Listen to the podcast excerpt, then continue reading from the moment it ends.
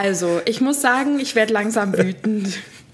Erstens, Technische Probleme. erstens mussten wir die erste Folge komplett ad acta legen. Ja, sie wird nicht gesendet werden, sie ist für den Mülleimer. Wir haben unsere kostbare Zeit investiert, weil ich zu dumm war, ordentlich in mein Mikrofon zu reden und in meinem Bett rumlag wie so ein Walross und nicht an meinem Tisch saß. Und jetzt hat mir eben WLAN-Probleme, beziehungsweise ich. Ja, ich bin immer die Schuld, aber wir starten jetzt einen neuen Versuch in der Genau, und erzählen das genau nochmal gerade. dass so wie es einfach erzählt haben. funktioniert. Das ist wie, kennst du das, wenn ähm, dir jemand eine Sprachnachricht macht und irgendwas erzählt und dann willst du ihm antworten und die Nachricht bricht ab und du musst dann das nochmal machen Boah, und dann ja, ja. kannst du überhaupt nicht mehr authentisch antworten, wenn du Richtig, dich zum Beispiel ja. Mhm. freust für ihn oder dir irgendwas leid tut und dann sagst du, äh, ja, das tut mir leid, weil du hattest ja davor schon mal gesagt. Ich weiß, was du meinst. Ja. Das, und weißt du, was ich mir manchmal denke? Weißt, wir, wir sind so fortschrittlich in Technik und allem, aber so diese Basic-Sachen, zum Beispiel telefonieren mit dem Handy, klappt manchmal gar nicht. Ist Empfang Mhm. Ja, scheiße. stimmt.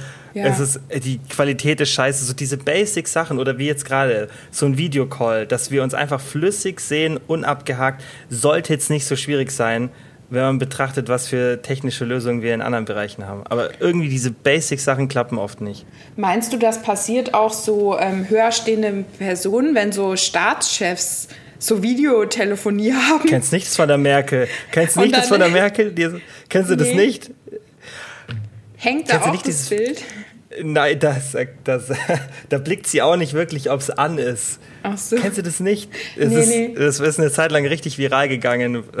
Das haben sie auch so ein Meme draus gemacht, weil sie halt, sie blickt halt nicht, dass das Video an ist und das ist so Mhm. richtig auch wie so halt, ja, eine ältere Person, die nicht mit der Technik klarkommt. Ach, Hast du nie gesehen? Das Ja, aber ich stelle mir das dann immer vor, weißt du, so, so ganz hohe Leute, dass die dann da sitzen, Ja. irgend so Nee, irgendwelche glaub- Chinesen und so. Ja. Ja, nee, da ist es schon stabiler, weil die haben dann, ähm, die haben ja dann eher sichere Netzwerke und, und ganze Teams, die dann an der Verbindung arbeiten. Also ich glaube, das ist nicht wie bei uns jetzt hier über Google Meet ähm, und dann abgehakt.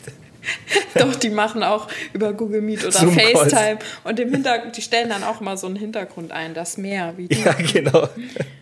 Ja, schön, schön. Ja, so naja. ist das. Haben wir, da, da ist es jetzt, die- dann ist es jetzt halt unsere Ja, Premierenfolge. wir sind wieder Nicht zurück. die letzte. Ja. Vor allem haben wir auf drei, vor drei Wochen auf Insta gesagt, hey, wir kommen zurück. Neue Folge. Und bis dato ist Ich habe voll lang erschienen. gebraucht zum Bearbeiten. Du hast den Termin, den wir letztens hatten, dann verschoben. Ja, aber das war ja Irgendwie- begründet. Ja, ja. Aber wir haben Ja, Lust, ich okay. bin motiviert. Ja, das, das so und so. Aber du kannst ja auch vielleicht noch mal erzählen, was wir in der letzten Folge erzählt haben, weil Ich weiß es nicht wissen- ja, du hast so eine Untersuchung gehabt, von der du so stolz Ach berichtet so. hast. Ja, Kian, da gibt es ein Problem. Die fand nicht statt. Pass auf, Kian. Das Problem Ah, ist okay. folgendes. Das ist auch ein bisschen heute das Thema. Vor fünf Wochen ereilte mich ein Schnupfen, ja? Ein einfacher Schnupfen, eine Erkältung, wie man es doch manchmal im Leben hat. So. Habe ich mir so gedacht, okay, drei, vier Tage ruhe ich mich so ein bisschen aus, gehe ganz normal zur Arbeit, mache mal keinen Sport. Und dann gehe ich aber wieder zum Sport. Habe ich auch so gemacht, aber dieser Schnupfen war noch nicht ganz weg. So, der war dann auch unterschwellig die ganze Zeit noch da, weil ich mich nicht ausgeruht habe und verwandelte sich dann in einen trockenen Reizhusten.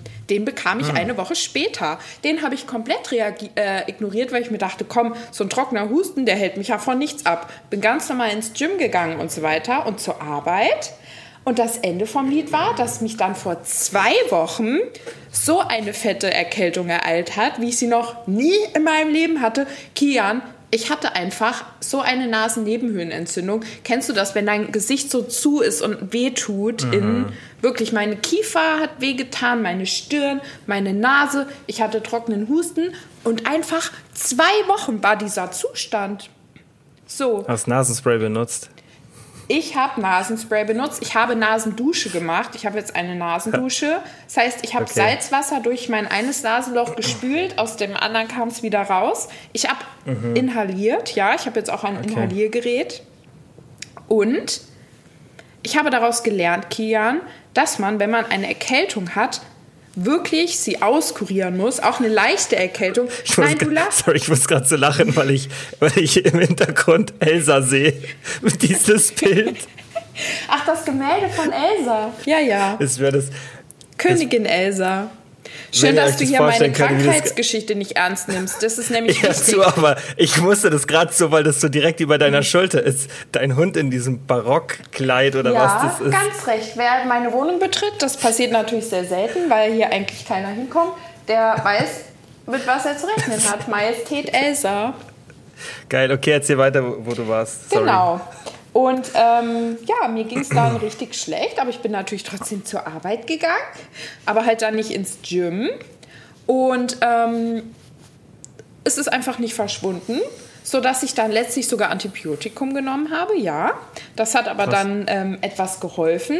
Und dann bin ich auch nicht ins Gym gegangen, weil ich bin ja ein kleiner Hypochonder und ich hatte dann wirklich Angst, eine Herzmuskelentzündung zu bekommen, ja, wenn man so eine mhm. äh, Erkältung verschleppt. So, und dann hatte ich so sehr diese Herzmuskelentzündung in meinem Kopf, dass ich zweimal beim Hausarzt war, dort ein MRT, äh, nee, ein EKG gemacht habe und so ein Trop-T-Test fürs Herz. Das war alles unauffällig.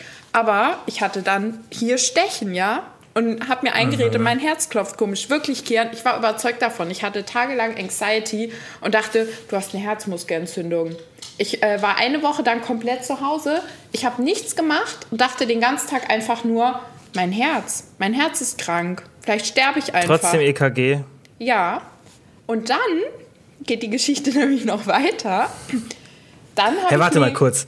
Ist das alles passiert nach der Podcast-Folge, nach der ersten, die Ganz wir aufgenommen recht, haben? das ist alles. Ist es schon so lange her? Naja, das waren jetzt zweieinhalb Wochen. Wo du fünf Wochen gesagt hast. Aber du hattest diese Erkältung. Genau, die hatte ich da schon ja bevor schon. wir. Die hatte, okay, ja, ja, okay, okay, genau. Okay. So, und ähm, ich dann erstmal Selbsthass gehabt, weil ich dachte, ich bin selber schuld, ich habe mich nicht ausgeruht und ich werde ähm, wahrscheinlich an einem Herztod sterben, dachte ich wirklich. Und dann bin ich zum Kardiologen gegangen. Dann war ich Montag beim Kardiologen, ja. Und der Kardiologe hat dann ein Belastungs-EKG gemacht. Und Kian, hast du schon mal sowas gemacht? Ich mache das einmal im Jahr. Hast du? Ja. Ich mache das einmal im Jahr. Du hinkst gerade wieder richtig schön bei mir. Du hast bei mir auch, bist einge jetzt bist du wieder da. Ja, ich mache das tatsächlich einmal im Jahr. Also ich habe es erst vor kurzem gemacht. Okay, ist es bei dir auch so, dass du bei diesem Belastungs-EKG so ähm, den Drang hast, so zu wirken, als wäre es gar nicht anstrengend für dich und möglichst mhm. lang durchzuhalten. Ja, ja, ja, ja. Besonders wenn man Sport macht so und so. ja, das, ja, auf jeden Fall. Also, ja, vor allem ich hatte die FFP2-Maske auf und sie so, die können sie ruhig runter. Und ich so, nee, nee, das geht schon. Ich dachte so, du musst durchhalten. Du darfst Boah, keine. das ist, weiß, ich finde, das Setting ist auch blöd, weil du gehst dann da zum Arzt und dann hast du Jeans und alles an und bist so in deinen normalen Klamotten und dann sollst du hier, du schwitzt ja da richtig, das ist ja richtig anstrengend. Ja. So, und ich habe das auch, ich habe das auch mal früher, als ich noch ähm, in der Anstellung war, mal so in der Mittagspause so gemacht. Also das ist total, das ist total schlecht organisiert. Da sollten die sagen, hey, wir haben heute Belastungs-EKG, Sie können auch gerne in Sportkleidung kommen oder keine Ahnung. Das ist so, weil manchmal macht man das ja dann auch spontan, wenn man so eine Routineuntersuchung hat. Es ja. ist auf jeden Fall blöd, so ein Belastungs-EKG. Ich habe mir aber eine Frage gestellt. Ähm, ich habe das schon mal gemacht vor ein paar Jahren und da musste ich mein, mich komplett obenrum freimachen und musste mhm. oben ohne auf diesem Fahrrad fahren. Und diesmal durfte ich. Ich durfte meinen BH lassen. Ja. Wie er sitzt da komplett oben. Und ich verstehe nicht. Warum? Aber ich glaube, ja, man macht ja diese Elektroden ran, aber ich denke, die hätten die auch so ein bisschen wahrscheinlich unter dem BH bekommen, ja, ohne dass recht. man sich jetzt. Nein, ich fuhr einst oben ohne auf diesem Fahrrad. Und das weiß ich noch, das war äh, so eine Krankenschwester und äh, heißt das Krankenschwester? Ach so, so eine äh, medizinische Fachangestellte.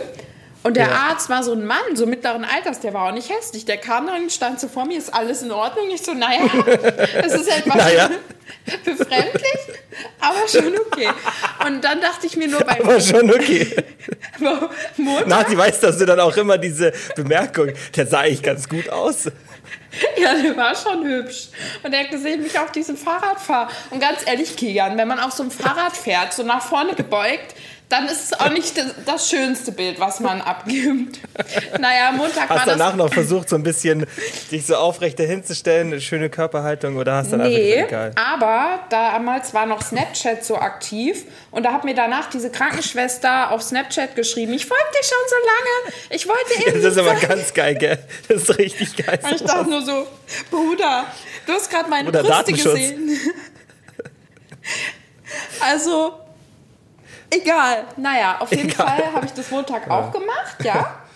Und das war ähm, auch unauffällig und auch mein Puls und so, alles sehr gut. Und dann ging ich zum Herzultraschall, ja, weil natürlich wurde dann auch noch ein Herzultraschall gemacht.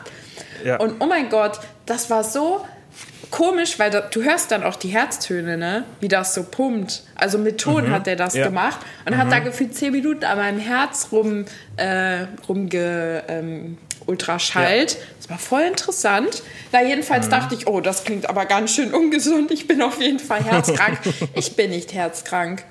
Meinem Herz EKG geht auch es un unauffällig. ja, beides war unauffällig. Das Ende vom Lied war, ich konnte da nach Hause gehen und ich war dann aber wirklich erleichtert. Da habe ich auch gemerkt, ich habe keine ausgeprägte Hypochondrie, weil da ist es ja so, dass die Leute nicht glauben, wenn der Arzt dann sagt, da ist nichts. Bei mich hat es voll erleichtert. Und dieses Herzklopfen, was ich mir eingebildet habe, das war dann auch weg. Und die Schmerzen, die sind auch seit einem auch Tag weg. Und Kilian, ich habe mich einfach nur wieder gefragt, was stimmt eigentlich nicht mit mir? Ja, genau. Das ist Einiges. erstmal genau diese grundsätzliche Geschichte. Aber ich habe auf jeden Fall daraus gelernt, wenn ich das nächste Mal eine Erkältung habe, wirklich nicht zum Sport zu gehen. Auch nicht mit einem Schnupfen, weil mit Herzmuskelentzündung, das ist ja eine realistische Angst. Das kriegen ja so viele junge Leute. Ja. Ja, wolltest du was Also, einwenden? Nee, nee, nee, nee. blo- Also mein Kardiologe hat, also der war da, als ich das auch dachte. Also ich, deswegen war ich auch bei meiner letzten Untersuchung, wobei ich das immer wieder so und so regelmäßig mache. So alle zwei, drei Jahre oder einmal im Jahr versuche ich es eigentlich, aber oft ver vergisst man es dann. Hm. Und der hat das auch voll entspannt genommen. Der hat gesagt, einfach ein bisschen auf den Körper. Ich meine, das wird jeder auch ein bisschen anders sehen. Der hat gesagt, einfach ein bisschen auf den Körper hören, weil man merkt, es geht nicht. Aber der klang da auch, als ich ihm das gesagt habe, halt auch, dass ich intensiv Sport mache und bla bla und ich nicht mir sicher war, ob ich lang genug gewartet habe. Und er, der war da voll entspannt. Aber ich habe ganz viel, natürlich ganz viel über Herzmuskelentzündung gelesen.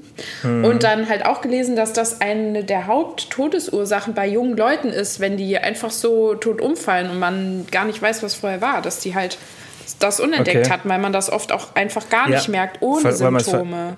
Ja, ja, ja, ja. Ja. Das ist, das ist glaube ich, eher das Problem, dieses, dieses Verschleppen. Und ich denke aber, dass wenn du regelmäßig Sport machst, dass du das dann schon merken würdest.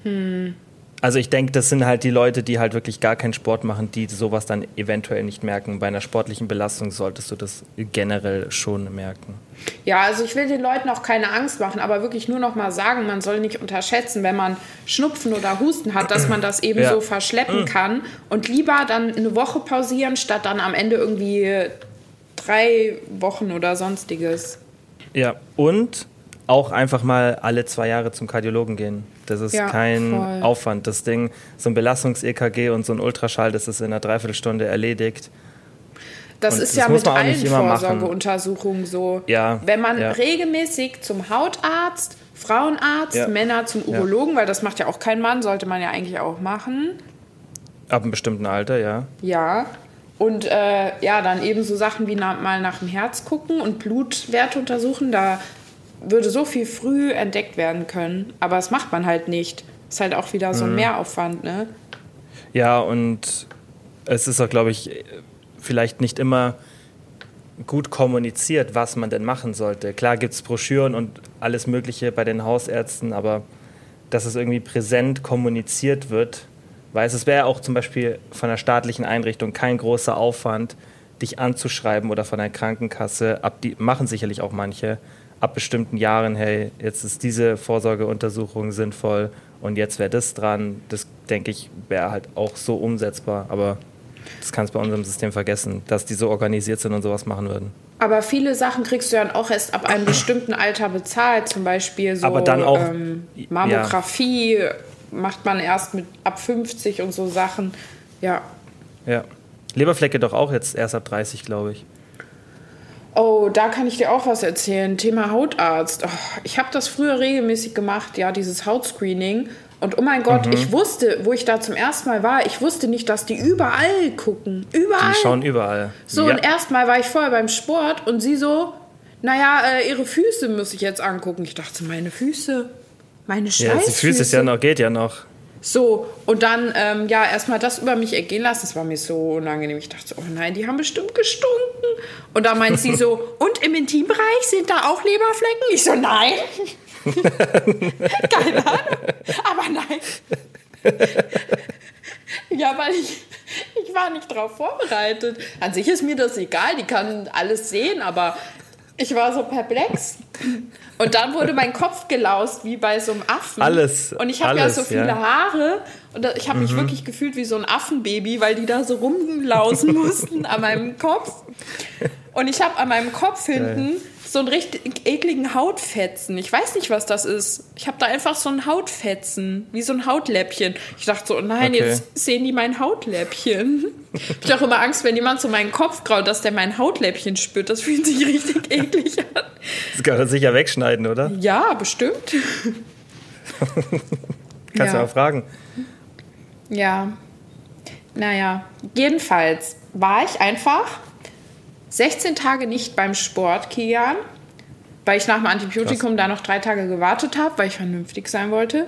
Und ich war noch nie so lange nicht beim Sport und das hat sehr viel mit mir gemacht. Ich habe wirklich, ich habe mich so ab einer Woche, ich habe mich so eklig gefühlt. Körperlich. Ja, ich habe so. mich unmental, weil mhm. ich eigentlich gerade so in meiner Bestform bin und Training gibt mir halt so viel. Training ist für mich, das werden viele Leute draußen kennen, einfach so, so eine Garantie für was, was ich gut kann. Da gehe ich hin, da weiß ich, was ich mache. Ich fühle mich dabei gut, ich fühle mich danach gut und halt so eine Konstante, wo ich weiß, okay, das funktioniert so, weißt du? Mhm. Da mhm. gibt es keine unguten Überraschungen oder dies oder das und ja, und dann konnte ich das halt einfach nicht machen und mir ging es damit wirklich so schlecht, dass ich dachte, Nati, ich glaube, das hat einen zu hohen Stellenwert in deinem Leben, weil stell mal vor, man kann dann wirklich mal länger nicht gehen. Ich wüsste mhm. gar nicht, was das mit mir machen würde. Ich war wirklich innerlich so böse zu mir selber und dachte so, äh, wie eklig du jetzt aussiehst und so. Also ohne Scheiß, direkt nach zwei Wochen habe ich mich so unwohl gefühlt und das ist nicht normal. Das sollte ja so nicht sein.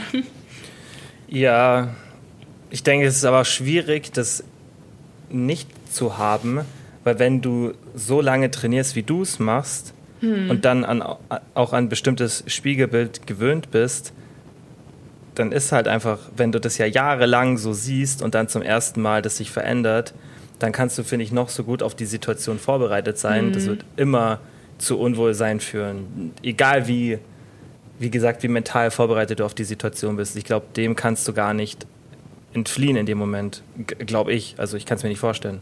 Hm. Ich wüsste nicht, wie man sich darauf vorbereiten soll. Selbst wenn du ein sehr, sehr gutes Körperbild Körper oder Selbstbildnis von dir hast, ich denke selbst, oder das hast du ja normalerweise. Ja, eigentlich schon. Also ich gucke immer in den Spiegel und finde mich eigentlich gut. So. Ja, schau. Mir. Weil ich ja eben auch viel tue, deswegen bin ich auch stolz drauf. Ja. Genau. Und, und dann, wenn das so wegfällt, ich habe halt mir so überlegt und ich glaube, ähm, das ist dann so das Ding, du gewöhnst dich dann irgendwann dran. Wenn du wirklich mal so ein Jahr keinen Sport machen dürftest, aus welchen Gründen auch immer, ich glaube, man würde sich so ja. dran gewöhnen, oder? Glaubst Ach so, meinst du? Ja, genau. Äh, auf jeden Fall. So wie du dich an, an das gewöhnst, eben was dann dein, deine sportliche Optik ist, genauso würdest du dich, glaube ich, an das andere auch wieder gewöhnen. Nur diese Übergangszeit ist dann halt unangenehm, so wie du es jetzt wahrgenommen hast. Mhm. Aber ich glaube, du gewöhnst dich schon dran. Aber so ein bisschen fehlen wird es dir sicherlich immer. Aber dass du dieses Extrem hast, so wie du es jetzt beschrieben hast, das lässt, glaube ich, schon schnell wieder nach. Also ich hatte halt in meinem Kopf dann die ganze Zeit meine Person, wie ich aussah, bevor ich äh, Sport gemacht habe. Und es gibt ja Leute, mhm. die von Natur aus ähm, schon irgendwie sportliche Figuren haben oder so aussehen. Kennst du das? Leute, die haben schon irgendwie so ja. Waden, die haben schon irgendwie so äh, Quads mhm. und so weiter. Aber wenn ich keinen Sport mache, ich war einfach früher so ein Lappen, so skinny fett. Mein Körper sah komplett anders aus. Und in meinem mhm. Kopf war die ganze Zeit nur, dann siehst du so wieder aus. Und ja, Aber du wusstest doch, dass es nicht ewig ist. Konntest du es dann nicht so ein bisschen dir vorstellen? Nein, in meinem Kopf habe ich ja gedacht, dass ich, wenn ich so eine Herzmuskelentzündung habe, ein halbes Jahr keinen Sport machen kann. Und da habe ich schon so gedacht, ich weiß okay, nicht, was soll ich okay. da machen. Mhm. Ich habe schon überlegt, was kann ich mir dann stattdessen suchen? Fange ich äh, eine Sprache an zu lernen? Ein Musikinstrument? Hast schon voll also, geplant? Voll. Ich habe so katastrophisiert. Ja. Hm. Ich glaube aber auch, weiß bei diesen, egal was es für, für eine Sache ist, die einen dann an dem hindert, wenn du wirklich willst, dann kannst du, und wenn du es auch geschickt machst, dann kannst du bestimmte leichte sportliche Aktivitäten oder generelle Aktivität oft früher implementieren, als es dann konventionell empfohlen wird. Hm. Weißt du, ich meine zum Beispiel, wenn du einen Faserriss hast, hatte ich vor kurzem. Echt? Da ist ja auch. Mh, Wo? In der Schulter? Nee, ähm, Beinbeuger, Ischiocoralis, also Hamstring. Ach, krass. Ja. Und da wird ja auch konventionelle längere Heilungszeit empfohlen, als sie eigentlich relevant ist. Also mhm. du kannst, wenn du das richtig machst, das ist keine Empfehlung. Also man sollte sich da immer ärztliche Behandlung suchen, aber wenn man, wie ich, sich mit der Literatur auskennt, dann kann man das ja auch auf sich selber benutzen und du kannst nach drei, vier Tagen wieder Sport machen. Die Frage ist halt nur, in welcher Intensität. Aber das, denke ich, weißt du, selbst klar, Herzmuskelentzündung ist wieder ein komplett anderer Bereich, aber ich denke, in vielen Bereichen kannst du oft früher wieder mit leichter sportlicher oder generell Aktivität anfangen und bist durch die meisten Sachen nicht komplett ausgenockt. Weißt, selbst wenn du dir das Bein brichst, dann kannst du theoretisch irgendwann überlegen, okay, wann kann ich jetzt wieder mit Oberkörpertraining oder sowas anfangen. Das ist, ich glaube, dass, dass dieses, diese extrem langen Ausfälle, das sind sehr, sehr seltene Szenarien, die ganz, ganz selten vorkommen, dass man wirklich mal ein halbes Jahr keinen Sport machen kann. Das muss dann schon, muss schon was Schlimmes passieren. Ähm, ich finde es auch so krass, dass so viele Ärzte da dann auch gar nicht so Bescheid wissen, weil da habe ich dann auch gelesen, dass es richtig so ganz verschiedene Meinungen gibt, ob man drei Monate dann pausieren soll oder sechs Monate. Und ich denke mhm. mir immer so, hä, wir sind so weit in unserer Medizin und gerade wenn es dann um Sport und Ernährung geht, läuft alles so falsch. Das ja. finde ich dann und auch immer Arzt ganz eigenartig. Also ich würde zum Beispiel nicht zu einem Hausarzt gehen, der nicht spezialisiert ist, wenn ich eine Herzmuskelentzündung, eine diagnostizierte habe, sondern dann würde ich zu einem Kardiologen gehen, der auch auf dem aktuellen Stand ist und nicht mhm. der die Literatur von vor 30 Jahren kennt. Ja. Das ist, finde ich, wichtig. Also zum Beispiel mein Kardiologe, der geht jedes Jahr auf einen ähm, Kongress in den USA, weil dort halt einfach die neue Studienlage besprochen wird, Präsentationen und das ist geil, weil dann, wenn du so jemanden findest, dann weißt du, okay, der ist on point bei dem, was zum Beispiel ich habe genetisch bedingt ein bisschen höheren Blut, äh, Blutdruck. Mhm. Das heißt, in manchen Szenarien würden mir viele Kardiologen, die auf dem alten Stand sind, würden mir Blutdruckmedikamente verschreiben. Mhm. Aber nur weil das korreliert, das heißt nur weil alte Studien gezeigt haben, hey, Menschen mit Bluthochdruck haben höheres Risiko, Herz-Kreislauf-Erkrankungen etc., gibt es neue Studien, die dann halt zeigen, okay, das ist nicht unbedingt kausal. Das heißt, du kannst einen Bluthochdruck bei einem Menschen wie jetzt mir zum Beispiel, der Sport macht, jung ist und so weiter, nicht vergleichen mit einem Menschen, der ungesund lebt, keinen Sport ja. macht, schlecht isst und so weiter. Das heißt, das nur weil beide diesen Bluthochdruck haben, heißt nicht, dass es beides zu dem gleichen Ergebnis führt. Und das ist halt auch das, was mhm. er mit mir besprochen hat, was ich zum Glück schon selber wusste, aber trotzdem was viele Kardiologen und, oder viele Ärzte dann vermutlich anders betrachtet hätten. Und nicht, dass ich es besser weiß als die, sondern dass halt bessere und schlechtere Ärzte gibt. Und das ist, denke ich, deswegen ist es auch dieses, was du sagst, der eine sagt halt drei, der andere sechs. Ja, okay, weil die halt alle nicht auf dem aktuellen Stand sind und weil sich sowas ja immer ver verändert, auch, auch wissenschaftliche Erkenntnisse. Aber ich finde das so komisch. Deutschland ist in manchen Sachen so weit und da zum Beispiel ist die USA so viel besser. Ich habe auch so amerikanische Ärzte, ähm, ja. Die ganz viel auch im Bereich dann Psychologie machen, so Sachen, die habe ich von Deutschen noch nie gehört und die machen so Sinn. So gute, mhm, liegt, kluge Menschen und ich verstehe das nicht, ja. ist irgendwie komisch. Ja, beim Krankheitssystem oder beim Gesundheitssystem besser gesagt, liegt es daran, weil wir ja ein soziales System da haben.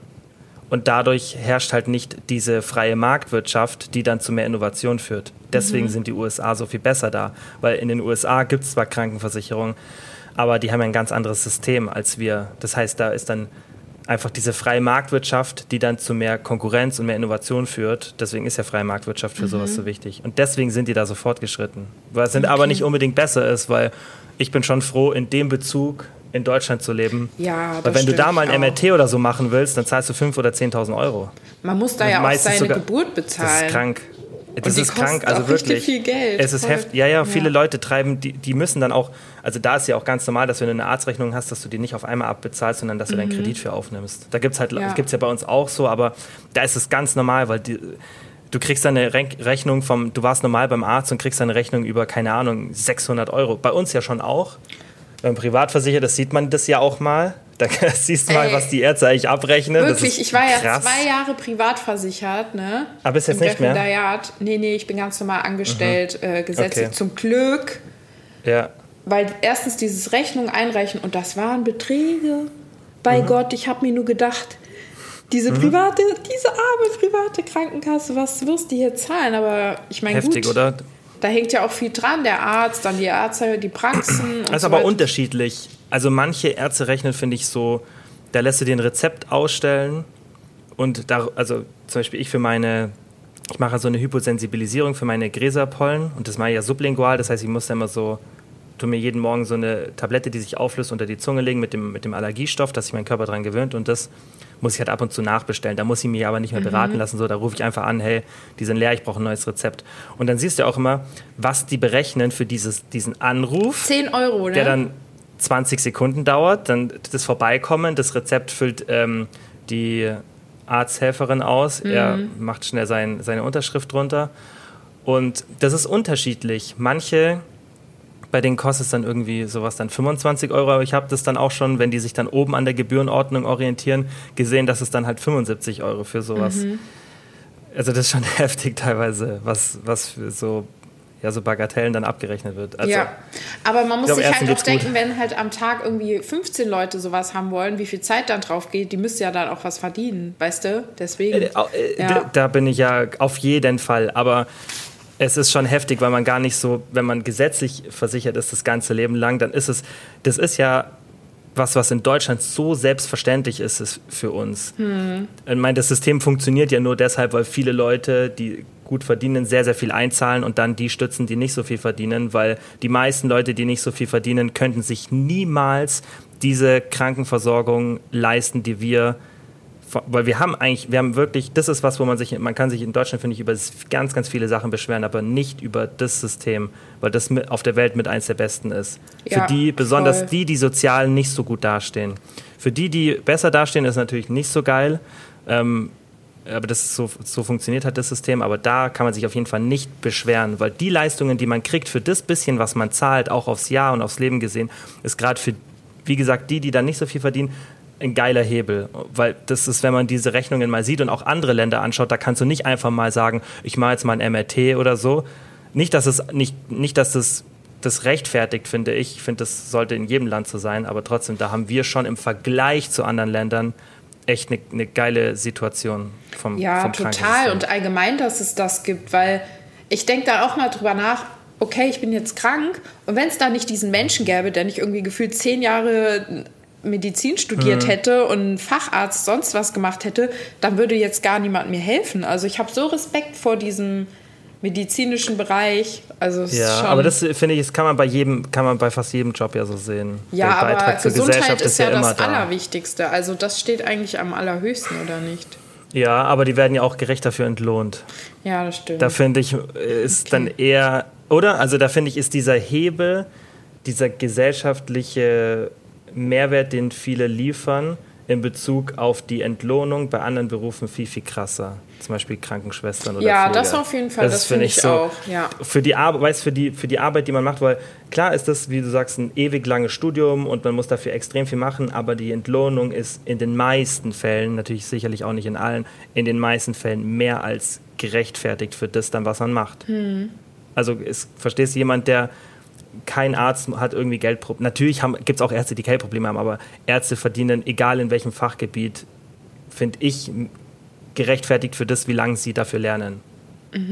ja. Aber andere Okay. Berufe, oder? Also ich, ich ja, weiß, was voll. du meinst. Ich, das ist halt, das ist dann wieder schwierig, weil da hat man wieder dieses Jahr und Studieren, Akademiker versus Ausbildung und so weiter und so fort. Das ist ein ganz schwieriges Thema. Da muss sich eh grundlegend was ändern. Aber naja, da wollen wir auch nicht Ja. ausschweifen. Meinst du, die Leute haben schon ausgeschaltet? Ich Ich finde das interessant. Sehen wir leider nicht. Ähm, worauf ich noch hinaus wollte zu diesem ganzen Thema, deine Sportpause. Ähm, man hat ja dann so zwei Ängste. Also zum einen so meine Muskeln gehen weg. Und halt auch dieses, oh, ich verliere meine Kraft und so weiter. Und ähm, vielleicht kann man da noch mal kurz drüber reden, was man am besten machen soll, wenn man wirklich eine Sportpause macht und auch wenn man krank ist. Also äh, Punkt Nummer eins ist ja am besten Erhaltungskalorien, gell? Oder am besten noch ein kleiner Überschuss eigentlich. Meinst du in der Krankheitsphase oder dann danach? Äh, in der Sportabstinenz allgemein. Also wenn man krank ist, Ja. soll man ja auch äh, nicht im Defizit sein, weil eine Diät ist ja auch Stress eigentlich für den Körper, ne? Auf jeden Fall würde ich vermeiden. Muss man halt immer so ein bisschen auch abwägen mit der Körperzusammensetzung, weil dann extrem in Überschuss zu gehen, nur um dann noch mehr das Risiko zu verringern, Muskelmasse abzubauen, führt dann, denke ich, bei vielen zu noch mehr Unzufriedenheit, weil man dann natürlich auch wieder ein bisschen Fett aufbaut. Das heißt, man muss da so einen Balanceakt finden und dann eher so ein bisschen schauen, dass man auf Erhalt ist und ja, einfach da die Kalorienbilanz relativ neutral ist, finde ich es am sinnvollsten. Okay, und Protein ganz normal halt hochhalten auch. Ja, nicht unnötig, nicht unnötig nach oben, weil das bringt nichts. Das wird dir nicht so viel mehr Muskelschutz geben, wenn du kein aktives Training hast. Ohne Training ist es dann nicht so relevant, diese hohe Proteinzufuhr. Alles über 2 Gramm pro Kilogramm Körpergewicht ist doch eigentlich sowieso überflüssig, oder? Ähm, im, im, auf Erhalt auf jeden Fall. Also da kann es zwischen 1,6, 2,1, 2,2, das reicht komplett in Okay. diesem Bereich, dich aufzuhalten. Weil ich habe es auch so gemacht. Ich war dann halt auf Erhalt. Also ich habe ungefähr versucht, grob auszurechnen, wie viel äh, niedriger mein Erhalt ist, wenn ich kein äh, Training habe. Und dann habe ich das auch so gemacht. Und äh, mein Gewicht hat sich auch gar nicht verändert. Also in den zweieinhalb Wochen ist es einfach genau gleich. Okay. Ja, also das auf jeden Fall. Ich finde, das hilft dann schon mal, selbst wenn man normal zum Beispiel jemand ist, der nicht trackt. Vielleicht ist das dann in so einer Sportpause nicht schlecht, dass man das dann macht, damit man wenigstens da so die Konstante und Kontrolle hat und Sehr sich wohl Einwand. fühlt. Ja. Danach kann man es ja wieder lassen, weil viele mögen Und- das einfach nicht. Das ist ja auch okay, aber dass man halt Ja. da dann diese Sicherheit noch hat. Ja.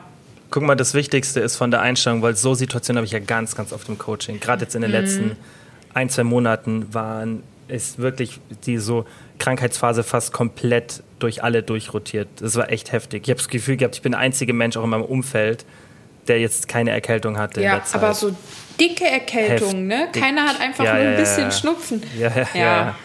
Also da hat man schon die letzten zwei Jahre, denke ich, gemerkt, ähm, dass wir nicht so vorbereitet waren auf diese Art von Infektion. Egal, auf jeden Fall, was ich da immer wichtig finde und wo ich dann auch natürlich sehe, hey, welche Menschen haben, haben die oder den, welchen fällt es am leichtesten, sich in so einer Situation an die Ernährung zu halten? Natürlich besprechen wir das immer davor und was ich immer erstens sage ist, guck mal, wenn du dein Training in dieser Phase nicht in der Hand hast, dann kannst du natürlich mit der Einstellung reingehen. Und das ist leider oft so, und da gibt es auch Datenlage dazu, dass wenn wir eine Sportintervention haben, dass wir dadurch auch leichter eine Ernährungsintervention erfolgreich gestalten können. stimmt. Das ist ganz logisch und das erlebe ich so oft, auch wenn man so ein bisschen drüber spricht mit den Leuten, dass Sport dich auch so ein bisschen motiviert, in der Ernährung gesünder zu sein. Und das macht auch Sinn, weil wenn du zum Beispiel zum Sport gehst dann, und danach noch irgendwas zu Abend isst, dann ist die Wahrscheinlichkeit, dass so eine Pizza oder irgendwas anderes ist, was jetzt nicht schlecht ist, aber einfach nicht jetzt in die tägliche Ernährung, in den Alltag eigentlich reingehört, sondern eine Ausnahme sein sollte, das ist viel geringer, das Risiko, dass du zu solchen Lebensmitteln und Mahlzeiten tendierst, weil du ja das, diese sportliche Aktivität noch ein bisschen sinnvoller oder ein bisschen effektiver machen möchtest. Das, das ist dieser psychologische Effekt, oder? Den, den viele haben. Ja, stimmt. Ja, stimmt. Das ist eigentlich das äh, Normale, aber bei mir ist das eher andersrum. Dass ich gerade, wenn ich trainiere, dann sage, oh, jetzt kann ich auch noch, jetzt Okay. esse ich ein paar Süßigkeiten, weil ich habe ja was gemacht und dann, und wenn ich keinen Sport mache, dann Ja, kann auch so sein. Mhm. fällt mir das wirklich, das muss ich, ich bin ja offen und ehrlich, mir fiel das so schwer, auf Erhalt zu essen. Ich wollte am liebsten im Defizit essen. Mhm. Und war dann irgendwie auch so, keine Ahnung, Okay. Essen ist bei mir immer ein bisschen so eine Belohnung. Ist nicht das beste Ja. Denken, aber, Aber ja. Jetzt er, erkläre ich dir, wo da der Unterschied meiner Meinung nach ist und auch meiner Erfahrung nach. Hm. Du bist jetzt in einer Situation, in der du körperlich an dem Punkt bist, wo du sagst, so, das ist das, wo ich mich wohlfühle, da, da, da, da will ich bleiben. Das heißt, für dich ist dann Sport, wie du sagst, halt mehr so Kalorienverbrauch und deine, diese guten Essgewohnheiten sind schon so fix bei dir, dass du dir da in diesem Zug gar keine Gedanken mehr machen musst, sondern für dich ist es dann eher so, okay, ich kann dort nicht mehr essen. Und dann, wenn du in eine Situation gerätst wie jetzt, ohne Sport, dann denkst du eher drüber nach, dass du diese Form verlieren könntest und verhält sich dementsprechend. Bei mhm. einer Person aber, die noch auf dem Weg dahin ist, bei der ist es mental anders. Und das, was ich da eben oft erlebe, ist, dass dann die Ernährung oft darunter leiden kann, wenn der Sport fehlt, weil eben dieser Initiator und auch diese Verknüpfung von dieses gesamte Gesundheitsgefühl halt fehlt. Das ist mhm. ja, Sport vermittelt das oft mehr als Ernährung. Ja, stimmt. Meiner Meinung nach. Also die meisten fühlen sich fitter und gesünder, wenn sie Sport machen und aktiv sind, als wenn sie erstmal gut essen. Das ist einfach so, das ist auch gesellschaftlich einfach so ein bisschen mehr in unseren Köpfen. Da ist so dieses typische Bild, so Joggen und das alles, das wird mit mehr mit Gesundheit verbunden als gute Ernährung. Und ja, mit, mit, stimmt. Egal. Und auch mit, deswegen sind ja die meisten, die dann anfangen, so in der, im Mainstream so, die gehen dann erstmal und gehen joggen aufs Kardiogerät. So, das ist ja das, was wir damit assoziieren. Die fangen nicht an, die Ernährung erstmal umzustellen, sondern es wird erstmal mit Sportintervention gestartet. Und deswegen ist es halt bei vielen so. Aber was ich dann immer mache, ich sage immer, hey, guck mal, wenn du jetzt wenn man jetzt wirklich nur ob diese ganz oberflächlich diese zwei Bereiche betrachtet, Ernährung und Aktivität, wobei ich das immer in drei Spalten unterteile, immer Ernährung, Essverhalten, Aktivität, also Alltagsaktivität und Sport und Schlaf und Stress, das sind für mich so die, die drei wichtigen Säulen und aber meistens geht es ja öfter so um Ernährung und, und Sport, wenn man das so ein bisschen auch im eigenen Kopf betrachtet. Und dann sage ich immer, guck mal, das ist die eine Sache nicht in der Hand, also Aktivität und Alltagsaktivität und Training. Aber du weißt ja, dass beides dazu beiträgt, dass sich dein Körper positiv verändert, dass es dir gut geht, dass du gesund bist. Das heißt, wenn du jetzt doch eine Sache nicht in der Hand hast, dann die andere schleifen zu lassen, macht deine Situation nur noch schwieriger. Das heißt, du hast ja dann auch mehr Zeit. Du verlierst diese Stunde oder du hast eine Stunde mehr Zeit. Du verlierst diesen Zeitaufwand sozusagen und hast eine Stunde mehr Zeit pro Tag, wenn du zum Beispiel Sport machst oder dich ein bisschen bewegst. Das heißt, du kannst ja diese Zeit dann auch investieren, um vielleicht ein bisschen aufwendiger zu kochen, weißt du, dich mal ja, da rein zu, reinzufuchsen oder generell dich einfach das als Grund zu sehen, okay, jetzt habe ich meine Aktivität nicht wirklich im Griff, jetzt sollte ich aber mehr Fokus auf die Ernährung legen, damit der Schaden, vor dem du ja dann auch Angst hattest, was ja auch okay ist, dass man das gar nicht so ausschweifen lässt, diese Inaktivität und, und diesen ungesunden Lifestyle, dass du dann durch mehr Fokus auf die Ernährung diesen Schaden einfach die, das Risiko, dass er eintritt, deutlich minimierst. Das ist die, finde ich, richtige Einstellung. Ey, das ist voll gut, weil das kann man ähm, auch auf andere Bereiche übertragen. Ich höre immer so einen amerikanischen ähm, Dating-Podcaster, aber der macht wirklich, also der macht jetzt nicht dieses Jahr wie äh, dieses, wie spielt man Spielchen, bla bla bla, sondern wirklich, ähm, wie man halt so selbstbewusst da wird und keine Ahnung. Und der hat mal gesagt, in Bezug auf Trennungen, dass ähm, das Wichtigste dann ist, dass man nicht alles vor die Wand fährt. Nur weil jetzt diese Trennung war, gibt es ja dann Leute, die lassen dann alles so schleifen.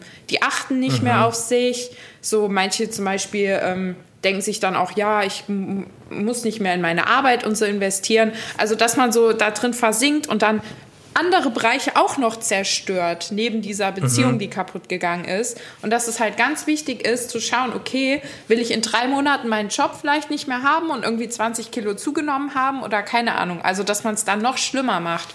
Und das ist ja so ähnlich, wie du gerade gesagt Gut, hast. Guter Ansatz. Aber meinst du nicht, dass da manchmal das leichter gesagt ist als getan? Ja, natürlich. Also. Oder? Ich mein, also, ich, ich finde den Ansatz gut.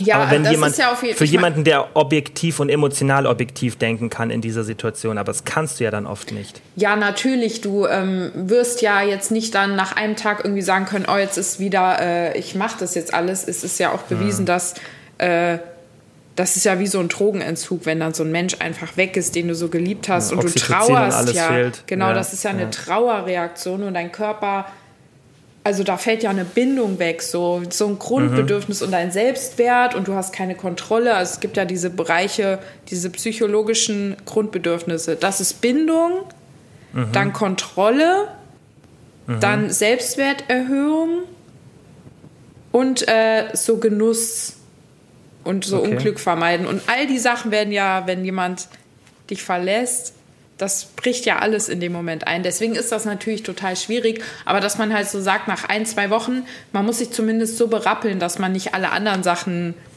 mhm. komplett im Chaos versinken lässt. Neben diesem. Ja, ich, ich glaube, bei solchen Sachen, glaube ich, immer das Momentum so eine krasse Rolle spielt, dass du.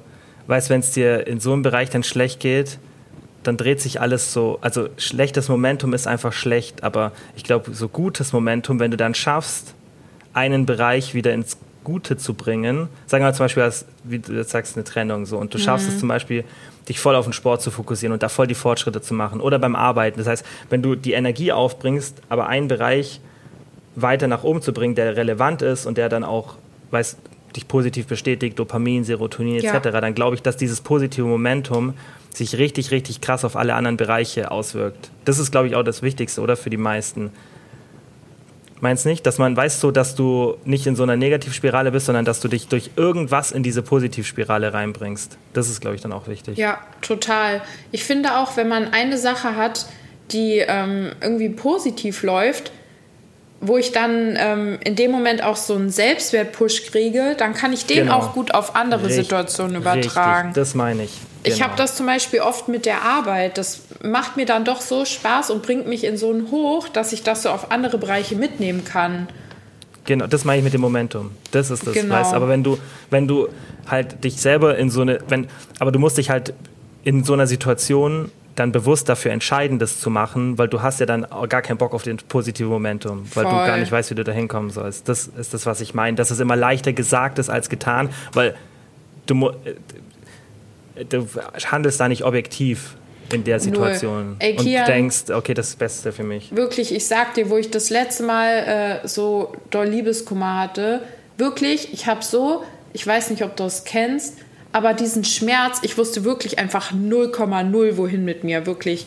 Hm. Ich, ich, kam gar nicht zurecht. Ich habe sogar, ich habe Beruhigungsmittel dann genommen, ne? So Benzodiazepam okay. und so, weil ich wirklich, ich, ich dachte, ich werde wirklich verrückt, ja. Und dann war Jim, ja. obwohl es mir wirklich, mir ging es so schlecht. Ich dachte mir, mein Leben, es fühlt sich ja ein bisschen an wie Sterben, weil da wird ja irgendwas mhm. in dir getriggert, so. Und dann bin ich aber trotzdem zum Sport gegangen und habe das noch geschafft. Und ich habe zum Teil dann auch äh, im Training, habe ich einfach geweint. Aber das war so gut, dass ich das gemacht habe. Und eben auch mit der Ernährung. Und ich hätte auch lieber dann zehn Tafeln Schokolade jeden Tag gefressen und wäre nicht zum Sport gegangen. Aber ich bin dann mit meiner verheulten Fresse dahin gegangen. weil du wusstest, weil du es aber wusstest, oder? Du hast keinen Bock drauf gehabt, aber du hast gemacht, weil du weißt, ja das bringt mich daraus. Das ist das, was ich meine. So, das ist, es ist immer leichter gesagt als getan, wenn, die, wenn jetzt diese Aussage halt von ihm kommt. Deswegen, ich finde den Einwand gut, aber ich finde, man muss halt immer dazu sagen, mhm.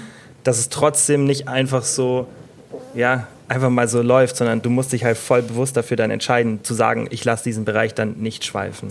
Ja, das Oder ist halt, Bereich, das ähm, kann man jetzt auch wieder auf den Ernährungs- und äh, Sportbereich zum Beispiel übertragen ähm, wenn man zum Beispiel sich gerade getrennt hat und dann sagt, ja, ähm, pass auf, in einem halben Jahr wird es dir so viel besser gehen, dann wirst du auch wieder jemanden kennenlernen. Aber das ist ja nicht jetzt in dem Moment. So. Genau, und, und du glaubst doch vielleicht gar nicht dran. Genau, und da kann ich genauso jemandem, der gerade keinen Sport machen kann und wirklich verletzt ist, sagen, ja, aber hey, in einem halben Jahr kannst du doch wieder Sport machen.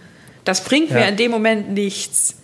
Hm weil das ist nicht da und das ist so fern, so ja, genau. dieser Punkt ja. in der Zukunft. Und deswegen irgendwie gucken, wie man die Situation dann in dem Moment bestmöglich gestalten richtig, kann. Ja. Richtig, genau. Das ist wichtig und das ist eine, also das ist so, wie ich immer darauf vorbereite auf die Situation, aber ich sag dir, in 90 Prozent oder sogar 95 Prozent der Fällen klappt es sehr, sehr gut, aber auch, also eher 95 würde ich sagen, ist ganz, ganz selten, dass es mal eine, bei jemandem eine Situation gibt in der Krankheitsphase, wo man dann wirklich sagt, hey, ich habe viel zu viel gegessen oder bin wirklich so in alte Gewohnheiten reingerutscht. Das ist ganz, ganz selten und auch nur dann, wenn die Leute noch nicht so lange bei mir sind, weil das Aller, Allerwichtigste ist und deswegen hat es auch bei dir vermutlich gut geklappt, ist, wenn die guten Gewohnheiten schon da sind, dann ist es leichter, da rauszufallen, weil wenn du, weißt, bei mir versuche ich ja alles immer, weil das ist das einzige was im Endeffekt zu Ergebnissen führt, es hat alles mit Gewohnheiten und Alltagssituationen zu tun. Mhm, und voll. das, was du dann, was du dann zum Beispiel bei dir gemacht hast, du wirst, und das empfehle ich auch immer,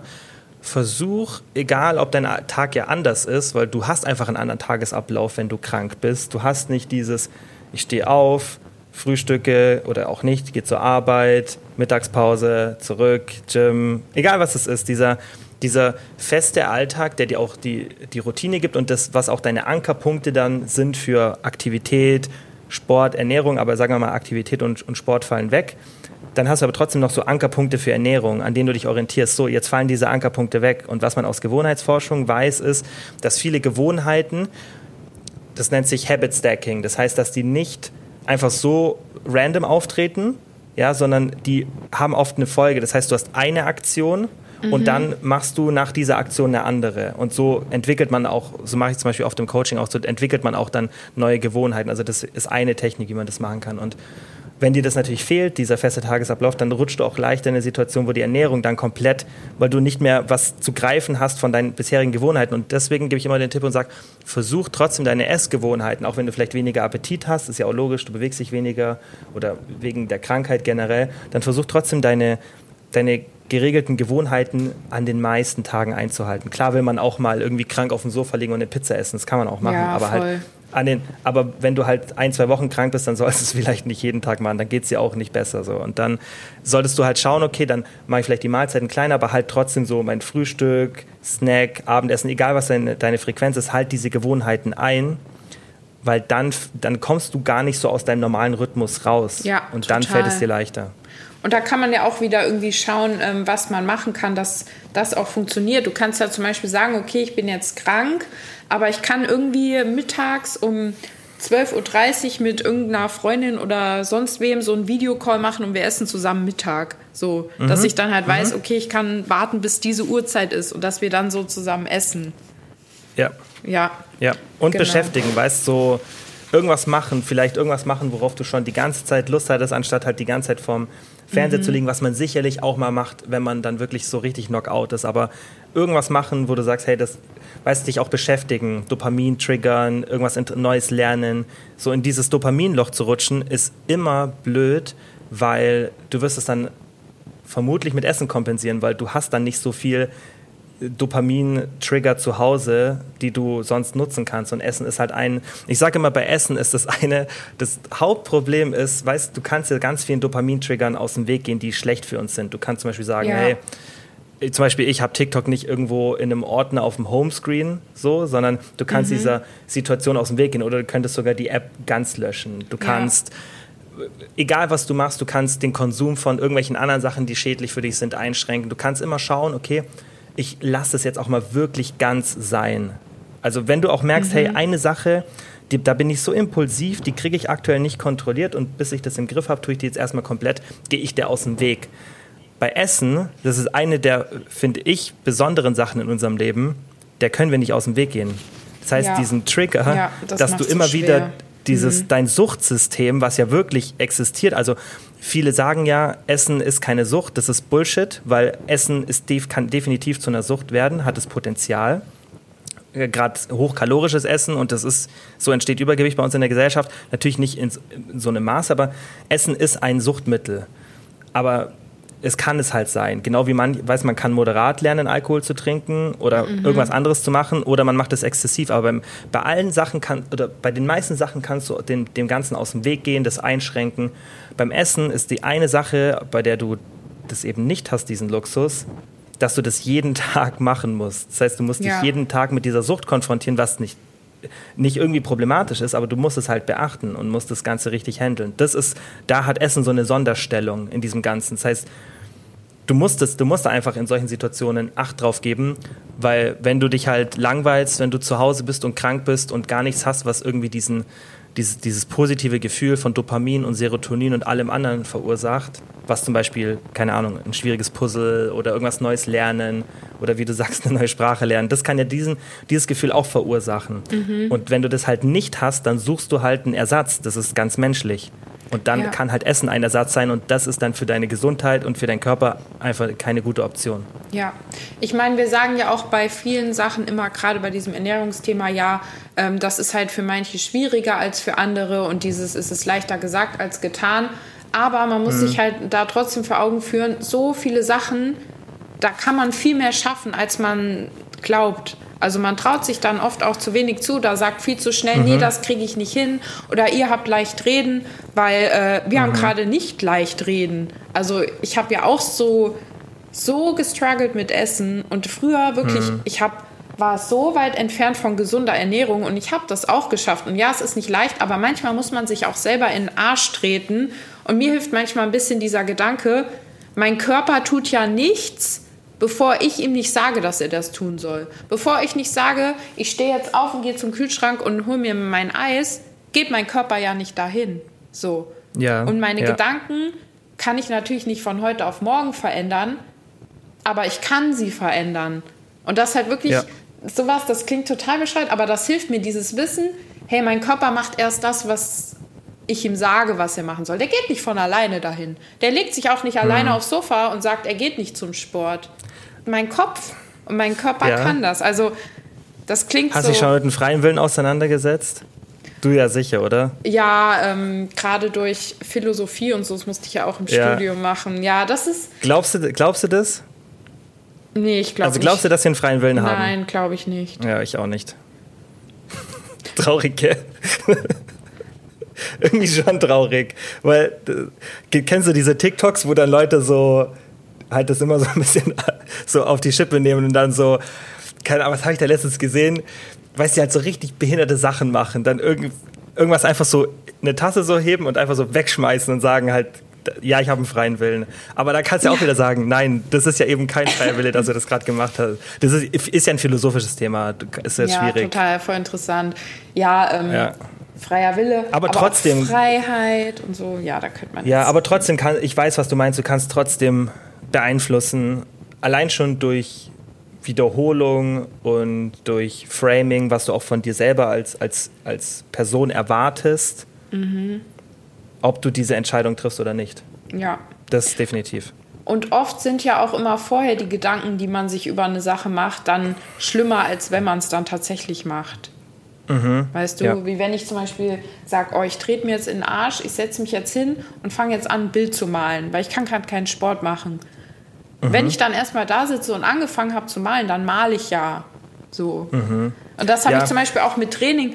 Ganz ehrlich, wie oft habe ich keinen Bock, abends noch ins Fitnessstudio zu fahren? Ich bin dann müde, ich habe einen, äh, einen Brokkoli gefressen und mein Bauch ist aufgebläht und ich denke mir, okay, ich muss gleich einfach nur aufpassen, dass ich nicht rumwurzel, wenn ich meine Beine trainiere und da sind lauter hässliche Leute, die ich nicht sehen will.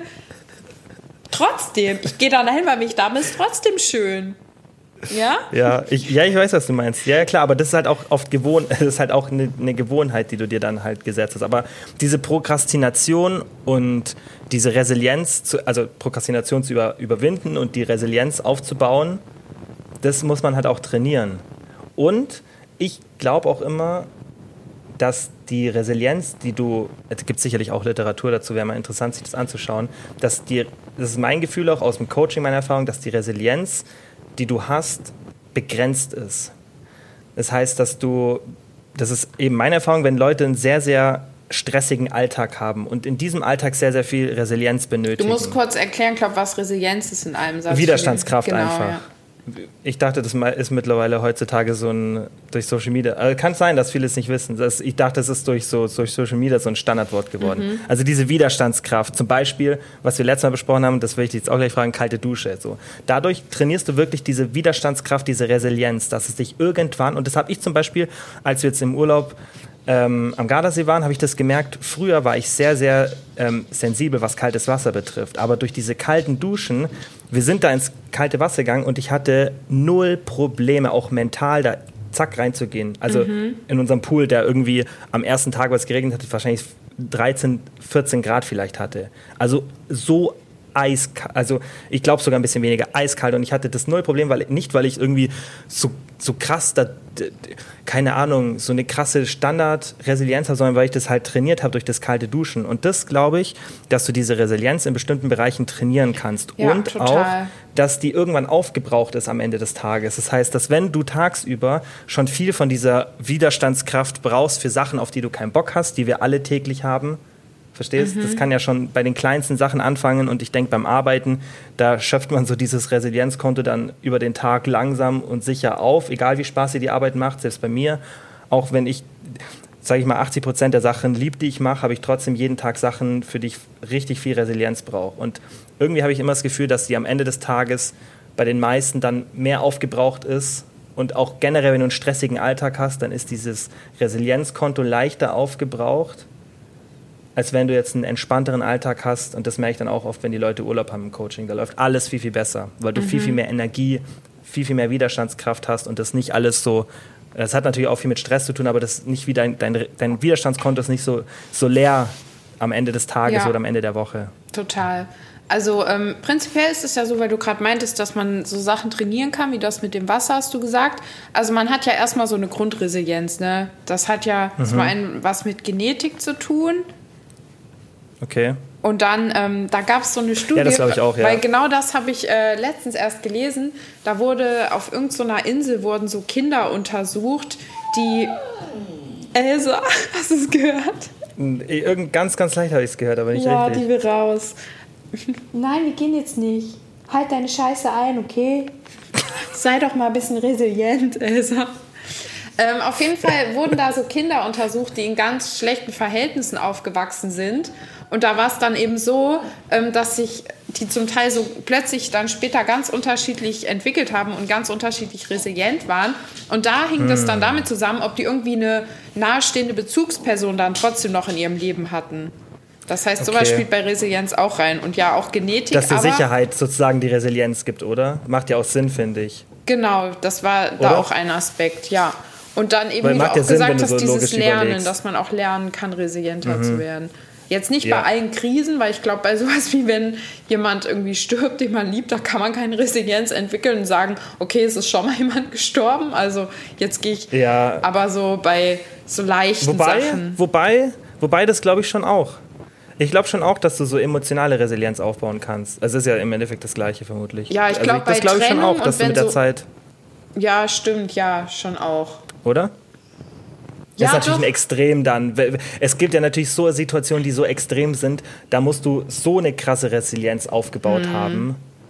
Verstehst du? Es gibt ja Hürden, die so groß sind, da musst du halt wirklich, da ist dann fraglich, ob dir das Training was bringt oder inwiefern das noch ausreicht. Ja, das stimmt. Ja. Aber erzähl mal, wie läuft es mit den kalten Duschen? Hast du gemacht mal länger als 30 Sekunden? Oder was hatten wir? Das war bei meinem Podcast, gell? Da haben wir drüber gesprochen. Ja, Kian, ich sag dir ganz ehrlich, ich habe es zweimal gemacht. Und dann ich. Ich verstehe es nicht. Ich kann viele Leute nicht dafür begeistern. Ich will Wirklich. ja auch, aber. Versuch alle so zu missionieren. Wirklich, Kian, erstmal, ich bin so ein Mensch, ich dusche insgesamt vielleicht 30 Sekunden. Ich hasse Duschen. Dann will ich schnell hm. hinter mich bringen, mach's kurz warm, dusche mich einmal ab, damit ich nicht so sehr stinke. Und dann reicht's auch wieder, aber auch dann dieser Aufwand und dann das Kaltstellen, dann denke ich mir auch, nö, heute nicht, morgen dann. Morgen dann. Okay, dann mach's mal so versuch das mal mit was, also dass du das wirklich als, als positives Instrument benutzt. Heißt nicht an einem Tag benutzen, wo du denkst, dass du es nicht notwendig hast, nötig hast, sondern mach's mal an einem Tag, wo es dir richtig scheiße geht. Und dann mach's mal, wenn du zum Beispiel schlecht geschlafen hast, verkatert bist, emotional nicht so gut drauf bist, deprimiert bist, egal was ist, dann mach das mal, weil dann siehst du den Effekt und dann merkst du auch, dass es, verstehst, dann ist dieses diese positive Bestärkung, die du danach hast, vielleicht groß genug, dass du es dann das nächste Mal eher wieder machst. Weil man muss erstmal, wie beim Sport, weißt, muss man ja auch erstmal lernen, wie dieses, jeder kennt dieses gute Gefühl danach. Aber das ist ja natürlich in einem Kontrast von einem schlechten Tag noch viel, viel wertvoller für dich, als an einem Tag, wo du sagst, heute geht es mir eh ganz gut, aber klar, fühlt sich schon geil an, aber mir geht es ja eh ganz gut. Das heißt, dieser Kontrast ist ja dann emotional für dich mehr und dann wird sich das vermutlich als relevanter für dich erweisen und dann kannst du es vermutlich öfter benutzen. Ja, da hast du recht. Ich weiß es ja auch. Das ist wie mit dem Meditieren. Ja, aber ich, meiner Meinung nach ist, ist, ist also diese Code Exposure ist ein ganz anderes ganz anderes Biest sozusagen als Meditieren für das Mentale. Ja, es das wirkt ja auch erstens direkt und zweitens ist es ja einfach Natürlich. nur so eine äußere Handlung, die ich machen muss und das ist viel leichter als so seine Gedanken immer Guck auf mal. den zu fokussieren. Ja. Und wenn du meditierst, das ist eher so ein Langzeitprojekt. Das genau. hilft dir dann hm. auf lang. Aber ich sag's dir, es ist unmöglich, eine kalte Dusche zu machen, eine richtig kalte Dusche und sich danach nicht besser zu fühlen. Weil du, du triggerst deine Endorphine, du kannst es, das ist viel effektiver als. Weißt du, wie man seine Endorphine noch gut triggern kann? Ja, Nadja, aber das kannst du natürlich jetzt auch nicht so auf Knopfdruck immer machen, oder? Also vielleicht gibt es Menschen, die werden immer, wenn es ihnen schlecht geht, horny, weil sie sich bestimmte Verhaltensweisen annehmen. Ja, aber du hast jetzt ja nicht, das ist jetzt nichts, was du sagen kannst, so, du sitzt jetzt, guck, jetzt, du sitzt jetzt bei dir. Und du willst jetzt dich besser fühlen. Dann hole ich meinen Satisfier aus der Schublade raus. Okay. Das ist auch gut fürs Immunsystem. Ja, super, Nati. Aber es ist auch nicht, nicht das Beste, sich das anzutrainieren. ja, weiß ich jetzt auch nicht. Ist man immer horny. Aber habe ich nur gehört, es geht nicht um mich. Ein guter Freund. Hat dir eine Freundin erzählt, gell? Genau. ja, aber glaube, es hat eine ähnliche Wirkung wie das mit dem Kaltduschen. Ah, ist schon recht. ist eine andere. Ist sicherlich eine andere. Aber das Ding ist ja, du musst auch erstmal.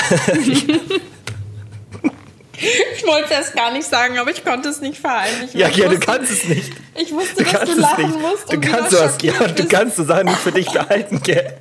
Nee, aber. Das ist eine Gabe, die dir fehlt, Nati. Ja. Sich so zurückzuhalten. Aber ich glaube, das macht dich auch aus. Auf jeden Fall. Im positiven Sinn. Auf jeden Fall musst du diese, du musst die ersten 30 bis 45 Sekunden durchhalten und dann wird dir warm. Die ist dann nicht mehr kalt. Diese ersten 30, 45, die sind eklig. Danach ist es ein geiles Gefühl, weil dein Körper sich aufhitzt. Und das ist, danach ist es gar nicht schwierig. Also, ob du jetzt eine Minute in der kalten Dusche bist oder zwei, ist, finde ich, aus meiner Erfahrung, das ist total egal. Die, mhm. Es wird nicht unangenehmer. Okay. Ja, du Try wirst mich irgendwann Mach's mal einen Tag, wo es dir schlecht geht. Du hast es mir schon so oft empfohlen. Ich werde dich missionieren. Ich ja, krieg das hin. du musst mich auch missionieren. Aber weißt du, ich bin zum Beispiel eh schon immer ein Mensch. Mir ist eh immer kalt. Ich friere immer. Aber ja, ich werde ich werd es tun. Ja, da wird ja nicht kalt. Da wird ja nicht kalt. Dir wird ja warm dann danach. Ja, und ich meine, ich kenne es ja. Ich habe es ja auch ein paar Mal gemacht. Und ich weiß ja, wie man sich dann fühlt. Wenn man dann da steht ja, aber du hast immer zu kurz lachen, gemacht. wie so ein Horst. Ja, einfach ist so krass, gell? Ja, bei mir ist immer danach, wenn ich das wirklich so lang mache, so zwei Minuten und danach, du musst einfach lachen. So der, das ist krass. Also Endorphine, du merkst es richtig. Das ist das, was ich meine, der Unterschied zum Meditieren. Mhm. Beim Meditieren, da hast du dieses, du bist ja echt, echt wie kurz auf so einem High nach dem kalten Duschen. Ja. Und das hast du nicht. Und das ist ein positives High. Also man weiß auch, dass Dopamin zwei Stunden danach deutlich höher ist vom, vom Grundlevel und alles. Also man weiß, es gibt viel Forschung dazu, man weiß, das ist nicht dieses Negative kurz pushen und dann wieder in ein, in ein tieferes mhm. Tief fallen. Deswegen. Okay. Naja, ähm, eigentlich wollten wir noch geben. über. Wir wollten ja eigentlich noch über Training sprechen, aber ich würde sagen, das heben wir uns für die nächste Folge auf, weil wir sind schon über oh, eine ja. Stunde. Stimmt. Aber ich will einen kleinen, ähm, wie nennt man das? Fällt das Wort nicht ein auf das Englisch, kann wenn man ich dir nicht sagen. wenn man Werbung macht in wie nennt man das In denn? eigener Sache? Shameless Plug. Ich mache einen Shameless Plug.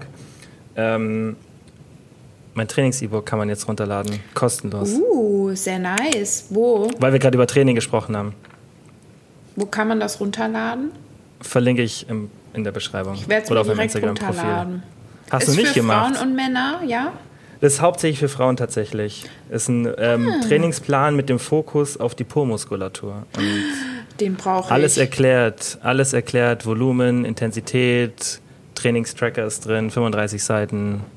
Ich habe das in deiner Story gesehen, da hast du nämlich auch geschrieben, dass deine Schwester drüber gelesen hat. Das habe ich mitbekommen. Ja, ja. Genau, weil ich verfolge immer deine Stories aufmerksam. Das habe ich letztens schon gesagt, das muss ich ja auch nochmal sagen, nochmal Werbung für Kilian. Wirklich, bei keinem lese ich mir immer so Ernährungs- und Sportfragerunden durch. Nur bei dir, weil du immer die Sachen so kurz, prägnant auf den Punkt bringst, dass man es voll gerne Aber manchmal ein liest. bisschen lang, oder? Ich finde es bei dir super. Bei anderen Okay. äh, wische ich immer weg, bei dir gucke ich mir es immer mich. an. Und weil du auch immer noch mal andere Sachen mit reinbringst und ich auch Nicht so selber immer Standard- noch was ja. Mhm. dazu lerne. Genau, und ich weiß ja auch schon viel. Ja, das finde ich Ja, super. voll. Ich freue mich Das auf diesen mich. Trainingsguide. Ich schaue ihn mir an. Schau ihn dir an, lad ihn dir runter und dann sprechen wir das nächste Mal vielleicht über Trainingseinstieg, oder? Ja, Wann ich nehmen wir wieder auf? In einer Woche, in zwei Wochen? Auch du, das weiß nur der liebe Gott. Wieder Wenn wir erstmal, müssen jetzt erstmal die Folge hier rausbringen. Aber das, ich habe mir jetzt heute schon direkt danach Zeit eingeteilt, um das zu schneiden, Timestamp zu machen, es hochzuladen. Das Lad heißt, sie doch heute direkt hoch. Dann wären wir so aktuell wie nie zuvor. wir brauchen einen festen, ja, wir brauchen aber einen festen Tag. Mittwoch. Mittwoch ist die Mitte der Woche. Es ist Donnerstag ein guter Tag. Ja, Mittwoch ist vielleicht ganz, ja, Mittwoch ist ganz gut, weil Donnerstag mache ich immer meinen und dann kann ich es auch mit dem Schneiden so ein bisschen abstimmen. Dann, dann machen wir ab sofort den Mittwoch alle zwei Wochen. Oh yeah, sehr gut. Oh ja. ja, okay. Gut, liebe Freunde. Dann viel Spaß beim Kaltduschen. Dir auch? Ja? Wenn du das irgendwann mal probierst? Ja, werde ich machen. Ich muss gerade richtig Und deswegen dringend Satisfyer Pipi. bevorzugst. Der ist super, der ist schon super. Das ist eine gute Eine kalte Erfindung. Dusche auch. Vor allem irgendjemand muss das ja irgendwann erfunden haben. So, wie kommt man da drauf? Weil, weißt du, das mit dem Kaltduschen hat ja jemand durch Zufall rausgefunden. Oh, ich dusche kalt, ha, ich bin plötzlich fröhlich. Aber das andere, da muss ja jemand gezielt überlegt haben. Das ist schon. Ja, natürlich, witzig. ich weiß, was das für eine Riesenbranche ist. Das ja, ist ja, ich weiß. lässt sich gut Geld mit verdienen. Und wo sich gut Geld mit verdienen lässt, dann ähm, ist ein Incentive, da viel zu forschen. Ja, das stimmt. Ja. Naja. Naja, okay. Dann ähm, Have a nice allen day. vielen Dank fürs friends. Zuhören, oder? Ja. Und ähm, bei Satisfyer Produktempfehlungen schreibt ihr einfach der Nati eine DM. Können wir auch verlinken. Mit Affiliate-Link. Oh, stimmt, ich wollte gerade sagen, vielleicht soll ich, ich mache noch schnell so einen Amazon-Affiliate-Link Ja, das kannst du dann in, für den, mehr in den Glück, DMs rumschicken. Glücksgefühle. Aber wenn es euch Ja, dann genau. schlecht geht und ihr dann immer horny seid, wir haften nicht dafür. Das ist doch nicht unser Problem. Okay, dann danke allen fürs Zuhören und bis zum nächsten Mal, oder? Ja, bis dann. Ciao, ciao.